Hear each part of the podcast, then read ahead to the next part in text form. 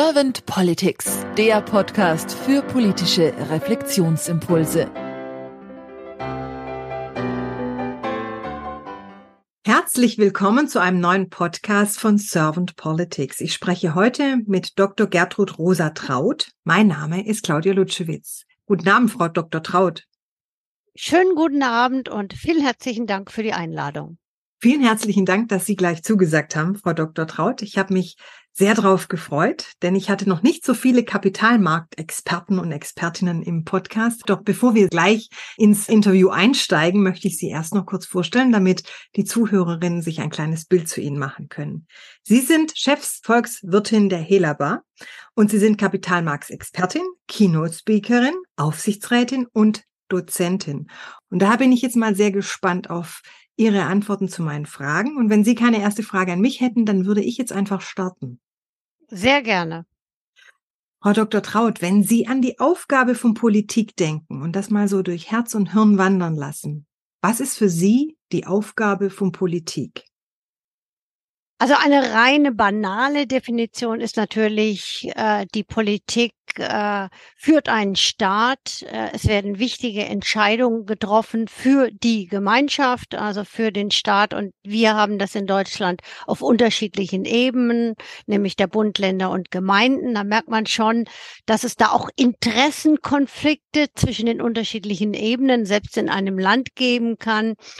Und für mich ist ganz wichtig, dass der äh, Staat, dass die Politik und dann in Person von Damen und Herren die Rahmenbedingungen vorgeben, aber uns Menschen, uns äh, der Bevölkerung, den Wählern noch genug Raum geben zum Atmen, zum Denken und Selbstgestalten. Und wenn Sie das jetzt gerade mal in die aktuelle Politik so reflektieren, wie nehmen Sie dann gerade die Politik wahr? Also die letzten Jahre waren anspruchsvoll. Äh, wir hatten mit der Corona-Zeit äh, eine noch aktivere Rolle der Politik, als wir die in den Vorjahren schon erlebt haben, nämlich dass der Staat massiv auch in unsere Privatsphäre eingegriffen hat. Wir haben in Deutschland äh, Ausgangs Ausgangsbeschränkungen erlebt, etwas, was ich früher nur aus äh, anderen Ländern kannte, wo man eine Diktatur gewohnt ist. Äh, also dass man in Deutschland äh, abends auch nicht mehr raus durfte und viele andere Dinge auch nicht mehr durfte. Und wir dachte, da werden auch unsere bürgerlichen Rechte beschränkt. Dann haben wir die Corona-Zeit auch andere wirtschaftspolitische äh, viele Einschnitte gehabt, Geld- und fiskalpolitischer Art. Also die Unternehmen konnten nicht mehr produzieren, weil die Wirkungsstätten geschlossen wurden. Dann gab es sehr viel Geld, damit sowohl die Unternehmen als auch die Haushalte äh, unterstützt wurden.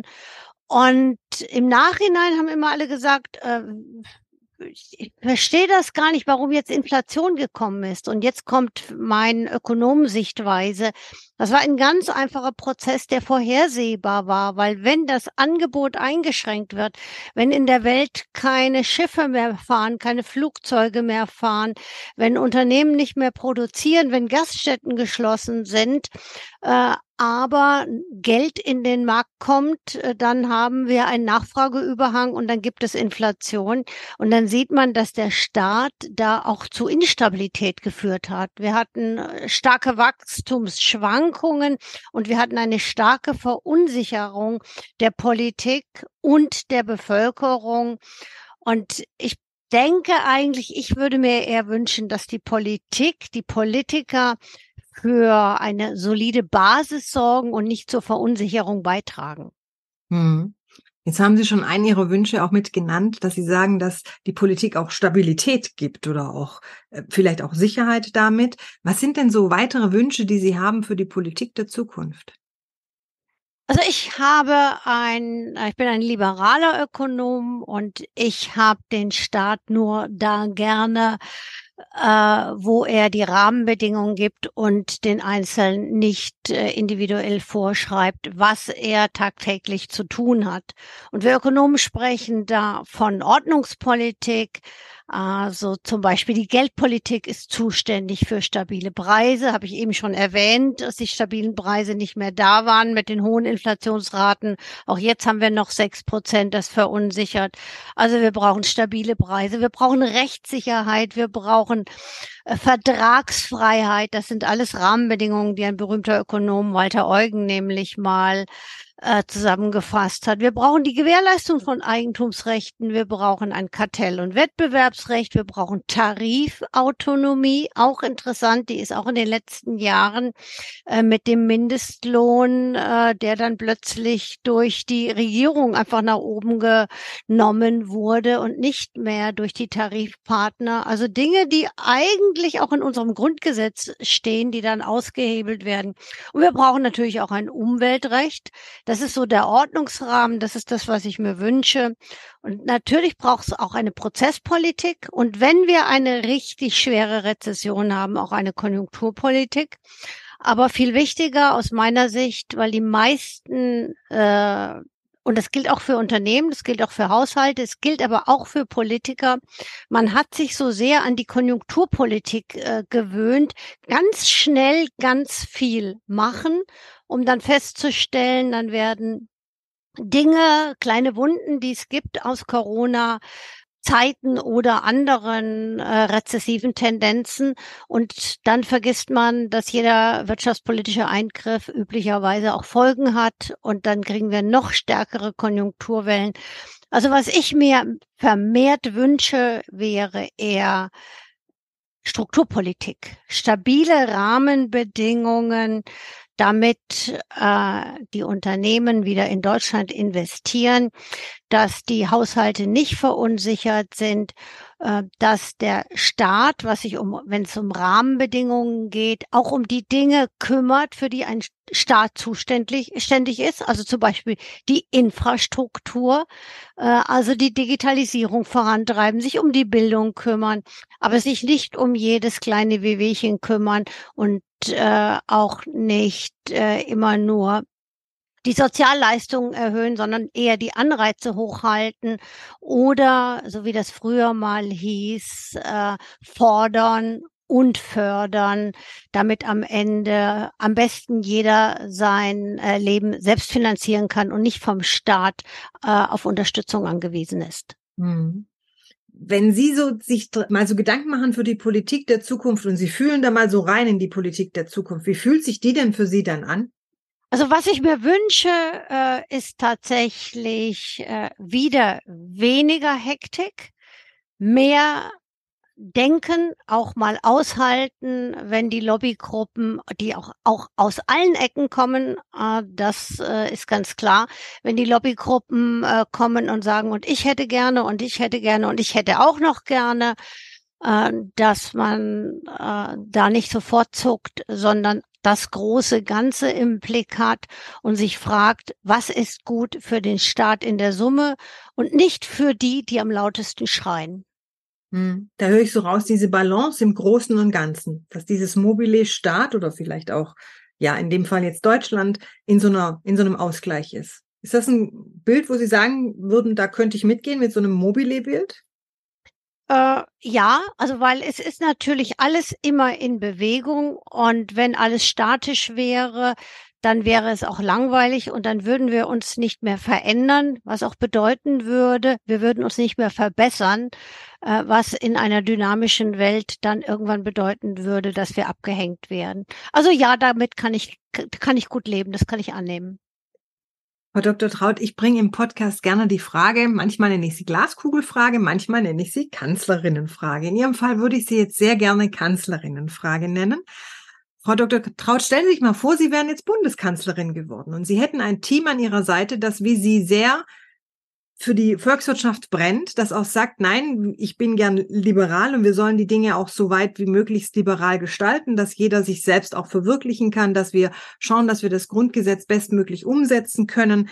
Was wären für Sie denn zwei bis drei Ihre Fokusthemen, wo Sie sagen, das möchten wir auf jeden Fall oder würde ich auf jeden Fall anstoßen? Hm. Ich hätte mich äh, natürlich gefreut oder ich hätte mich gewünscht, wenn Sie mir die Glaskugelfrage gestellt hätten, weil wir Ökonomen, wir gucken ja immer in die Glaskugel und wir Ökonomen sind auch gut darin, äh, Ratschläge und Empfehlungen zu geben.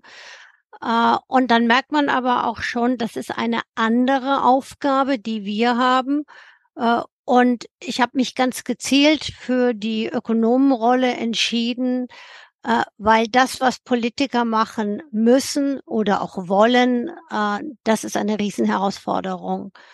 Äh, nämlich am Ende alle mitzunehmen, äh, heißt, dass es auch immer welche gibt, die unzufrieden sind und egal wie gut man es macht, es wird immer welche geben, die sagen, das ist alles Mist, was ihr da macht und ihr seid die schlechteste Regierung auf diesem ganzen, äh, in diesem ganzen Universum.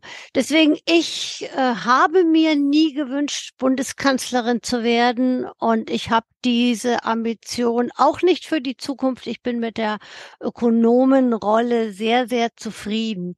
Aber was ich empfehle für all diejenigen, die in der Politik sind, zu sagen, okay, werft noch mal einen Blick auf die äh, stabilen Rahmenbedingungen, auf den äh, Ordnungsrahmen. Äh, und jetzt nehme ich noch mal die Inflation. Äh, man hat die Inflation kurz vor der Corona-Krise quasi als tot erklärt. Und dann hat auch von Seiten der Institution, die zuständig ist für die Preisniveaustabilität, hat man auch nicht mehr gehört, dass ihr primäres Ziel die Preisniveaustabilität ist, weil man ging ja davon aus, die gibt es mittlerweile äh, geschenkt. Also kam von der EZB sowas wie, wir kümmern uns Finanzstabilität, wir kümmern uns um Nachhaltigkeit, wir kümmern um uns äh, um Diversity, also Vielfalt, also viele, viele andere Ziele. Und dann merkt man, äh, es gibt Institutionen, die ganz bestimmte Aufgaben haben und die sollten genau auch diese Aufgaben erfüllen. Und dann gibt es manche Jahre, manchmal dauert es auch länger, wo man sehr wenig zu tun hat, aber dann sollte man seine Hauptaufgabe nicht aus dem Blick verlieren. Das ist so ein bisschen wie eine Feuerwehr, die kann auch nicht ihr Feuerwehrhaus abreißen, nur weil es eine Zeit lang nicht gebrannt hat, weil wenn es irgendwann wieder mal brennt, muss man geübt haben, müssen die Leute äh, trainiert sein, das Material muss gut sein, dass man einschreiten kann. Also diese Dinge den stabilen Rahmen haben und dann auch, und das ist jetzt tatsächlich ein echter Kritikpunkt an der äh, aktuellen Politik, ich habe teilweise in Deutschland den Eindruck, dass äh, Unternehmersein nicht mehr sonderlich gutiert wird. Also es wird nur noch darauf hingewiesen, dass Unternehmer Schaden anrichten. Wenn sie etwas produzieren, wird CO2 ausgestoßen. Und man blickt nur noch darauf, was Unternehmer machen. Unternehmen wollen, dass Güter von A nach B äh, transportiert werden können. Dafür brauchen sie Straßen und Brücken. Da sagt man, nein, das wollen wir nicht. Da wird die Natur zerstört. Das Unternehmen Innovationen bringen, das Unternehmen Arbeitsplätze bringen. Und das die Innovationskraft der ganzen Volkswirtschaft fördert und gut für unser Land in der Summe ist. Dieses Bewusstsein würde ich mir wieder wünschen und dass wir als Konsumenten auch Teil der Wirtschaft sind. Also dieses Malusbild, was es, was ich sehr oft höre, ach, die Wirtschaft. Und ich würde mir wünschen, dass in unsere Köpfe reingeht, Wirtschaft sind wir alle, weil wir entscheiden, welche Güter in Deutschland auch konsumiert werden, was Auswirkungen hat auf die Produktionsprozesse, weil die, die Unternehmen produzieren auch das, was die Konsumenten haben wollen. Jeden Morgen entscheidet man, wenn man aufsteht, trifft man wirtschaftliche Entscheidungen mit der Zahnpasta, äh, die man auf seine entweder mechanische oder elektrische Zahnbürste macht, was man zum Frühstück isst. Das sind alles persönliche, aber auch wirtschaftliche Entscheidungen. Und dieses Wir Wirtschaft sind wir alle und dass die Politik nicht vergisst, dass die Unternehmen ein Teil der Wirtschaft sind, genauso wie die Politik auch, die nämlich die Rahmenbedingungen setzt und die unmittelbaren Wähler, die Haushalte, die Konsumenten auch Teil der Wirtschaft. Also Wirtschaft sind, sind wir alle. Das ist was, was ich mir für die Zukunft mehr wünsche, dass da nicht mehr so dieses Feindbild ist, die Wirtschaft äh, und wir anderen. Dankeschön für diesen Blumenstrauß an Impulsen, Frau Dr. Traut. Habe ich Ihnen jetzt irgendeine Frage nicht gestellt, die Sie gerne zum Thema Politik der Zukunft beantwortet hätten? Ah, also ich glaube, ich war ziemlich eindeutig. Mein roter Faden ist hoffentlich rübergekommen und äh, aus meiner Sicht haben Sie alles abgedeckt. Ich danke Ihnen sehr herzlich, Frau Dr. Traut, auch für Ihre Zeit. Ich weiß, die ist sehr rar bei Ihnen und sage dann einfach mal bis bald. Bis bald und vielen herzlichen Dank.